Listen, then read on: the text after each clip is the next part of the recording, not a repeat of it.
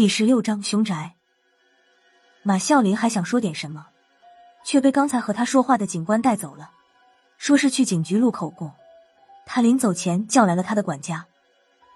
这位管家五十来岁，说着一口标准的普通话。刚才出事的时候，他不在香港，正在澳门替马啸林处理他在那里的房产。听到大宅出了事，才匆忙赶回来。不过，和马啸林比起来，他这位管家对我们三个明显不信任。虽然言语中没有带出来不敬，但是从细微处能看出来，他对我们三个充满了戒心。马啸林走时还叫来一个律师，此时这名律师正在和值守的警察交涉。引经据典来说明不让我们进去是错误的、不合法的、让人无法容忍的。虽然听不懂这个哥们说的是什么，但是他交涉的对象。那名值守的警察已经冷汗直冒了，最后把他逼得没有办法，开始请示上级长官。那名律师一直没闲着，他也在打电话找警局的关系。十几分钟后，警局那边传来消息，允许我们由值守警察陪同，在不破坏现场的前提下，有限制的进入案发现场。什么叫在不破坏现场的前提下，有限制的进入案发现场？又不是去看三级片，哪有那么多的限制？孙胖子对这个说法不是很满意。我拍了拍孙胖子的肩膀，向他调侃道：“就是说我们可以进去了。不过你是怎么知道看三级片的流程的？还那么熟悉？大圣，不解释一下吗？”后面萧和尚也凑了过来：“有好演员吗？”在警察的陪同下。管家七拐八拐把我们带到了事发现场，马啸林的加了暗锁的藏宝密室，那两个窃贼死亡的地方，也不知道那两个贼是怎么进来的。暗室的明锁和暗锁都没有被撬过的痕迹，专业人士就是专业人士。进了暗室里面，一眼就看见地板上已经用粉笔画了两个人倒地的形状。这个暗室倒是不小，设计的也不错，里面是一排一排的架子。马啸林把他收集的古玩珍品按品种分类放在架子上，孙胖子和萧和尚看得两眼发直。要不是有警察和管家在旁边看着，保不齐他们就往自己口袋里塞了。三位先生，马先生走时吩咐了，三位需要什么，我都会尽量准备好。管家十分客气的说道。我冲管家点了点头。我们先看一下，需要什么再问你要。辣子，萧和尚向我使了个眼色，我明白他的意思，摇摇头说道：“看不出来有什么不对的，再看看吧。”在管家的注视下，我们在暗室内外反复的检查了几遍，可惜还是没有看出来有什么不对的地方。暗室里没有看出名堂，管家又把我们带到了马啸林的主卧室。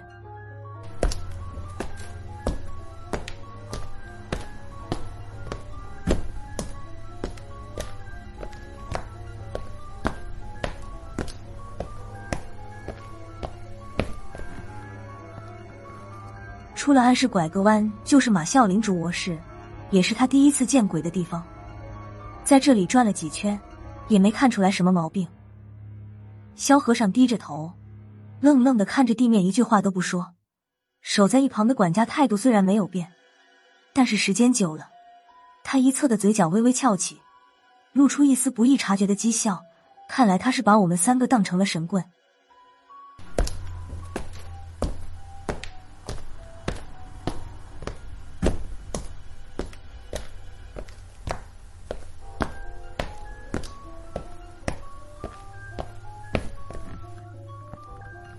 我从暗室到卧室来回走了好几遍，把边边角角都用天眼看了一遍。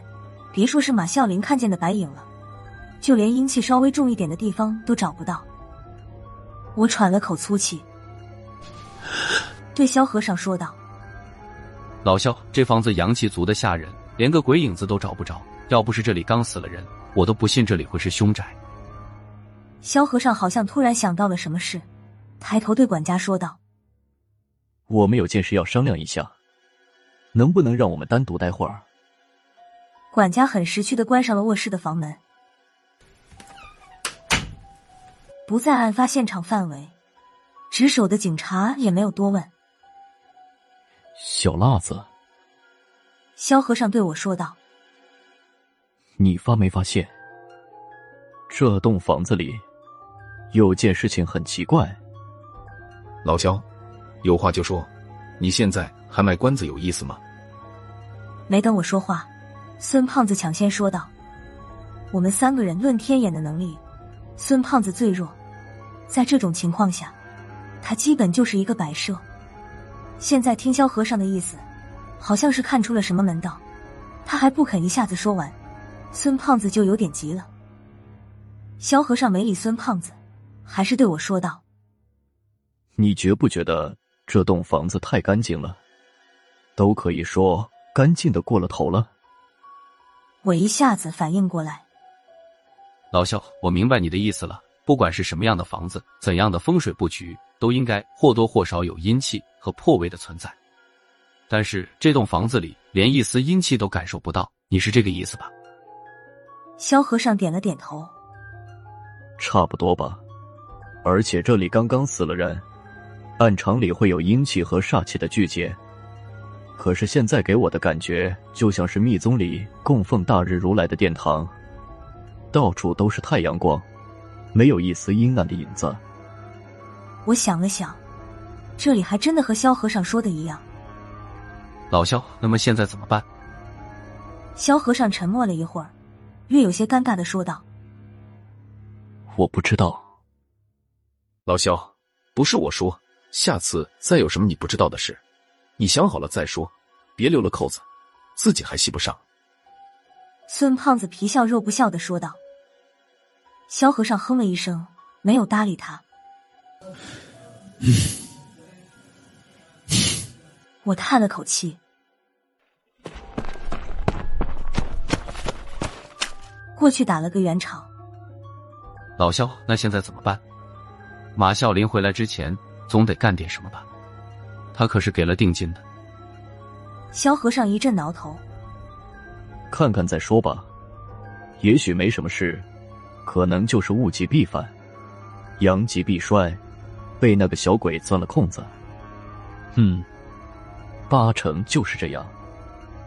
我看萧和尚的表情，心里一阵摇头，看样子他已经领会了骗子的最高境界，骗过别人之前，先要骗过自己。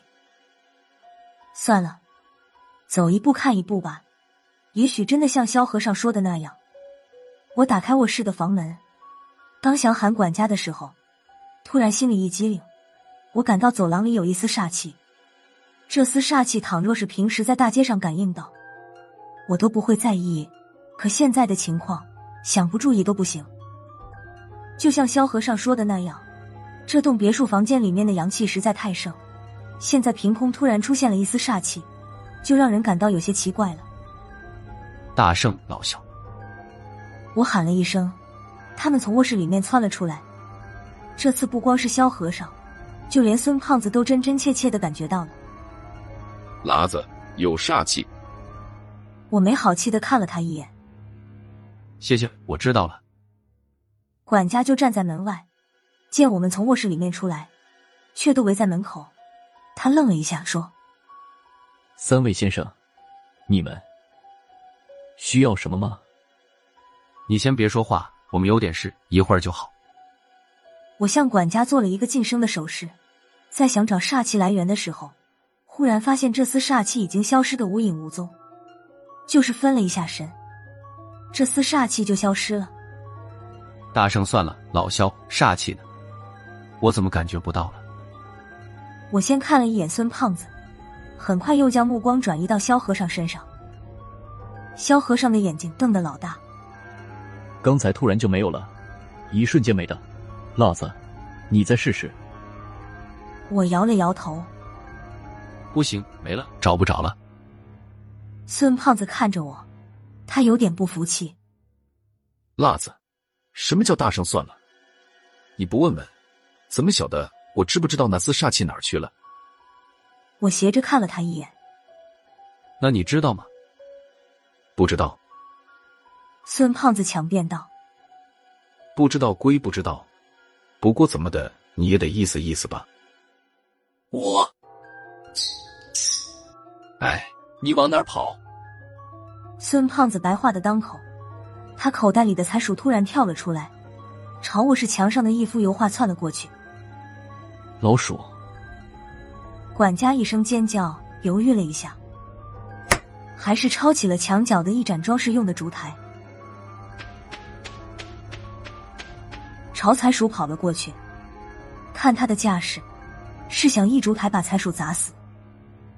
没事，孙胖子一把拦住管家：“你听我说，他不是一般的耗子，他是五行鼠，是圣兽，是用来追踪害你老板走背字的东西。警犬，你明白吗？”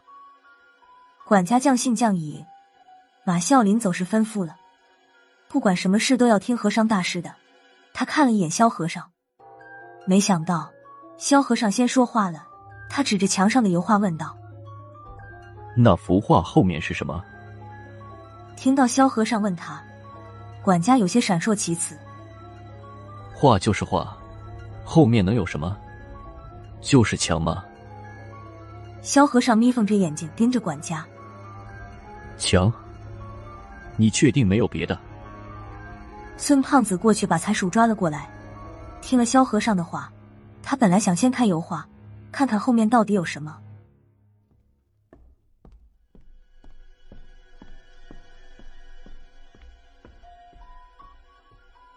没想到，管家走了过去，有意无意的按住了油画。管家一口咬定，油画挂在墙上，后面就只是墙，并没有别的东西。萧和尚冷笑一声：“强就强吧，小辣子，孙大圣，我们走吧。这个事情不是我们能处理得了的，留在这里也没什么意思。”回头又对管家说道：“马啸林回来，你和他说，就说我们爷仨和他没有缘分，他的事我们帮不上忙。”说着，一手一个抓住我和孙胖子的肩膀，就往外面走。和尚大师，有什么事好商量的吗？您先等等，有什么话等马先生回来再说嘛？和尚大师，你也别难为我嘛，我就是一个管家，就当给马先生一个面子。管家一边哀求，一边手忙脚乱的拦在萧和尚的身前。孙胖子看出了萧和尚的企图，他俩对了下眼色，孙胖子便唱起了白脸：“老萧。”你先别急，就算走也要走个明白嘛。看着他俩的样子，我暗暗好笑。做戏要做足，我也跟着说道：“是啊，老肖，听大圣一句，听听管家想说什么，就当给我们俩一个面子。”萧和尚叹了口气：“算了，你说吧。要是想再骗我一次，也可以试试。”到时候，就算马啸林跪在我面前求我，我也不会管他。管家的表情有些沮丧，迫于压力，他说出了油画后面的秘密。油画后面是一个智能保险箱，里面放着马啸林所有的身家、欧洲各个国家不记名债券、所有过亿合同的签字文本、香港及东南亚国家的地契，还有就是一些贵重金属和宝石。我和孙胖子卖给他的三颗夜明珠也在里面。我看着垂头丧气的管家，心里很是纳闷：一个管家而已，怎么会知道得这么清楚？这个保险箱里面的东西，马啸林的亲生儿子都不一定知道，他怎么知道得这么清楚？等管家说完，萧和尚和孙胖子异口同声道：“打开，我们需要检查一下里面。”不过仍然被管家拒绝了。他摊开双手说道。我办不到，能开启保险箱的只有马先生一个人。马啸林的保险箱是德国特制的，理论上来说，除了马啸林之外，谁都不可能打开它。怕我们三个不相信，管家把我们带回了马啸林的卧室，掀开了油画，露出了里面的保险箱。镶在墙里面的保险箱表面没有任何电子装置，中央位置是一个转式密码锁和一个形状古怪的钥匙孔。看起来并没有多特别，也就比一般的保险箱显得款式新颖一些。我和萧和尚是门外汉，不过孙胖子是这方面的专家。他上去看了半天，回头说道：“德国货，十二重正反压力锁，好东西。别说，老马的眼力不错。”啧啧。